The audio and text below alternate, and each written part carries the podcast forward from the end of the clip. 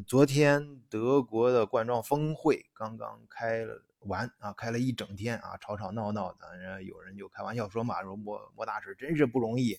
哎呀，那个，去年年底刚刚忙完呃中欧之间的事儿，他刚刚从这个呃欧盟的轮值主主这个主席国啊，他代表嗯德国嘛，这刚刚卸任，然后这转过头就赶快忙嗯国内的事儿。啊，这个冠状病毒什么现在越来越严重，尤其是刚过完这个节，啊，我们自己公司里面同事突然过完年之后就有不来上班的，就说那个直接接触不是他本人啊，直接接触的，呃，人里面有人确诊了，所以也很自觉的都在家隔离了。然后最新的数据报出来，日增已经突破三万了，啊，那是很吓人的数字啊，好像好像是三万三。呃，在咱们德国视角的群里面，有好多人也在及时的更新一些最新的数据。嗯，然后在这之前呢，很多关注德国的朋友都在关注这次峰会，说那很多，特别是孩子上学呀、工作呀，还有一些做生意的朋友，那到之后新的政策出来之后会有什么影响呢？啊，首先这个政策啊，大家可以看，那各个平台上也都发布了，内容都介绍的很详细。我把重点给大家说一下。第一，就是跟以前相比，呃，不是放宽了，而是更严了啊，这是一个大前提。然后，对于咱们德国视角，很多的朋友，呃，最关心的孩子上学的问题啊，以前是到一月十号，那现在呢就延长，延长到一月底。也就是说，呃，在德国的朋友，你的孩子想到学校去学校重新进入校门的话，那最早也是到二月初。那么二月初能不能正常呃去学校上学，那也要看下一次峰会呃来决定啊。到时候看呃未来这个目前的政目前新定的这些政策效果怎么样？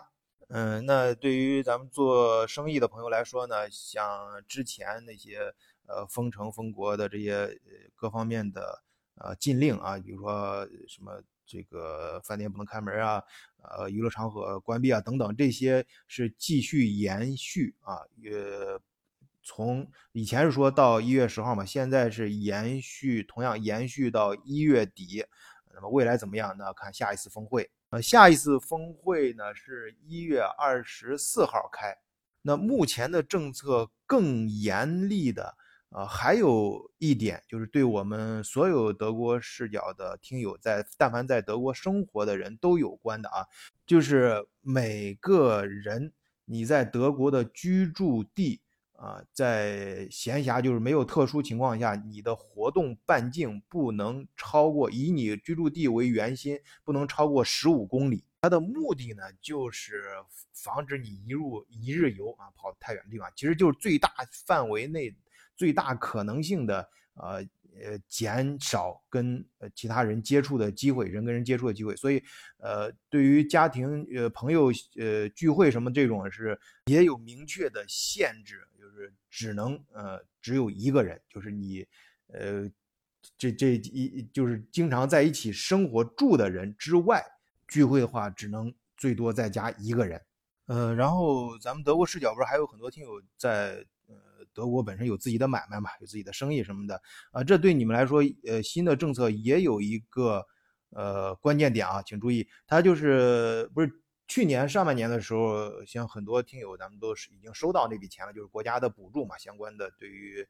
呃个体户和小公司都有一些经济上的补偿，哎，这点德国做的还是很到位的啊，呃，那么去年年底又说进行第二波补助嘛，啊，这些钱呢？呃，就有些大家可能在媒体上也看到相关消息，说拖欠呀，什么很多人不满啊，进行一些表示呃抗议什么的。呃，这次明确说了，就是这个钱呢，到本月十号呃之前啊，要把呃去年年底政府许诺的这些补助啊，现金必须到位啊，在本月十号之前啊，钱必须打到你的账户上。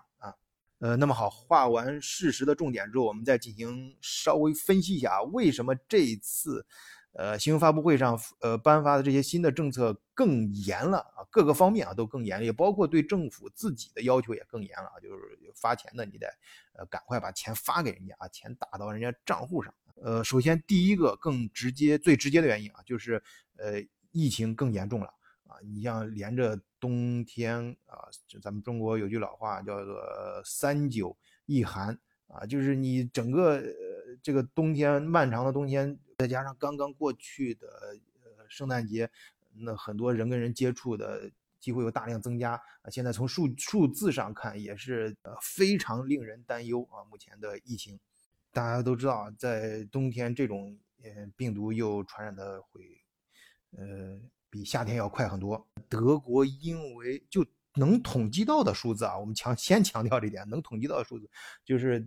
因为这次疫情，呃，丧生的人、失去生命的啊，这不幸的人，这个数字啊，有一半以上都是发生在去年十二月份。那到一月份、二月份，德国很多地区天气会更冷。所以从疫情本身来出发，很直接原因就导致现在必须出台更严厉的措施。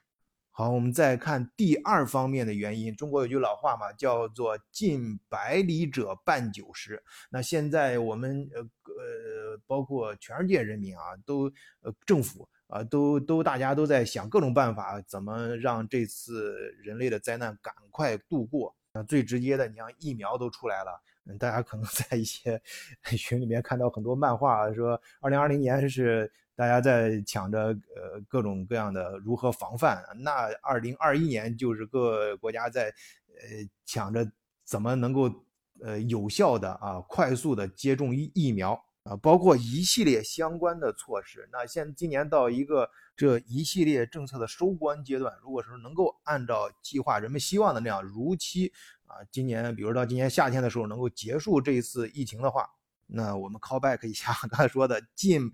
百里者半九十，那最后这个阶段其实是最关键的。那这个时候呢，呃，首先疫疫苗都出来了，大家赶快有序的尽快的打疫苗，然后另外一方面，你相关的一些配套的政策得喷跟上啊，你不能这边一在那个加速的打疫苗，那边在加速的病毒扩张，那你不是白打了吗？因为打疫苗的速度还跟不上这个病毒扩张的速度。呃，所以到最后阶段呢，大家一块儿齐心协力的用一把劲儿，把疫情给遏制住，然后消灭掉。然后第三个方面呢，是我个人的一点小小的发挥，因为我在新闻发布会上看到的，他轻描，呃，不能说轻描淡写，他，呃，他提到的一句话啊，就是其实这个时候，至少有一些政府已经担心一个现象了，就是现在，呃，大家知道有一个常识啊，就是。呃，病毒，呃，这个换代呃和演进的速度是是在你疫苗研发之前的，就你疫疫苗呃研发的速度是跟不上病毒变异的速度的。冠状病毒新的一代已经出现了，在最早在英国嘛，大家都看到新闻了。那德国也担心这样的事情啊，你你现在不紧急的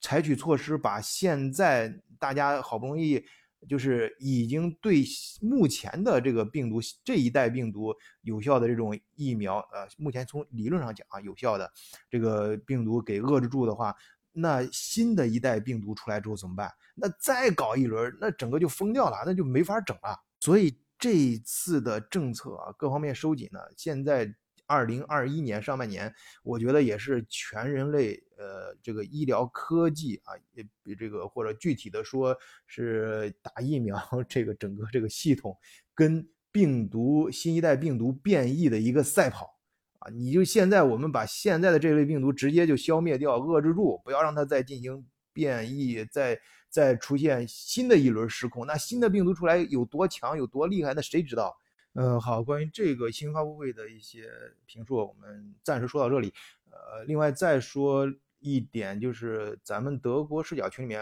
呃，到处最近也在讨论啊。我相信大家最近可能对健康问题也比较关注啊，这都没问题。呃，但是尽量多说一些跟德国和欧洲有关的啊，毕竟咱们德国视角的听友群吧。呃，世界各地的朋友，呃，之所以想加入咱们的呃听友群啊，都是奔着这个主题来的。呃，也希望在这方面。得到一些相关的信息。那最后呢，我再跟大家说一点个人的感想吧，就是这次呃，德国和欧盟各个国家啊，包括整个欧洲啊，呃，很多政府的一些救助政策都出来了。随着呃，估计一月份、二月份很多资金都会到位，那有些行业大家也能感觉到，尤其是能接触到中欧之间物流的，可以感觉到中国的货物在加速的往这边去，各个地方现在都爆仓，呃，很多大的物流公司啊，你像呃呃国内。叫敦煌还，叫什么？就就是德国 DHL，像 UPS，还有 Hermes 什么等等，这些他们他们的这些仓库都都已经积压在那儿了。就原来第二天就可以发出去的货，都要至少再堆个两三天。呃，这说明什么呢？虽然是疫情期间，按说大家应该穷的，但实际上，他政府通过各个渠道把钱发给老百姓，老百姓还是有一定购买力的。也就是说，在疫情之后呢，首先大家的。呃，消费意愿是缩紧了，但是呢，呃，很多一些呃生活必需品肯定在呃扩大，呃，网购啊也在今年好像至少涨了百分之三十吧，整个欧洲这块至少德国。那另外一方面呢，疫情之后的通货膨胀啊，肯定是不可避免的。道理很简单嘛，就是钱多了，而且是虚钱，就是。政府硬印出来的钱多了，对应的资产并没有提高。很多工厂什么，其实整个呃社社会的经济，整个经济总量肯定是往下走的。那钱相对来说更多，那肯定会通货膨胀嘛，毫无疑问。也就是说，在这次大膨胀前，注意了啊，这是本期节目最重要的重点。那德国视角的朋友啊，你们可以考虑在欧洲可以赶在这次通货大膨胀之前。进行一些适当的投资。如果你现在手上有现金的话，如果有的话，你可以考虑，因为你这个现金如果放在手上的话，肯定会面临即将到来的大膨胀，就是手上钱会贬值很多。那是不是提前把它兑换成一些有价值、有潜力的资产啊，供大家考虑？好，本期节目就暂时聊到这里。如果有更多的交流，特别是跟德国和欧洲有关的啊，希望大家加加入德国视角的听友群。入群方法，请看节目或者专辑的简介。哎，就是加上咱们联络员三哥的微信，三仙，好心的三仙。好，本期节目就到这里，谢谢大家收听，祝大家新的一年身体安康，事业精进。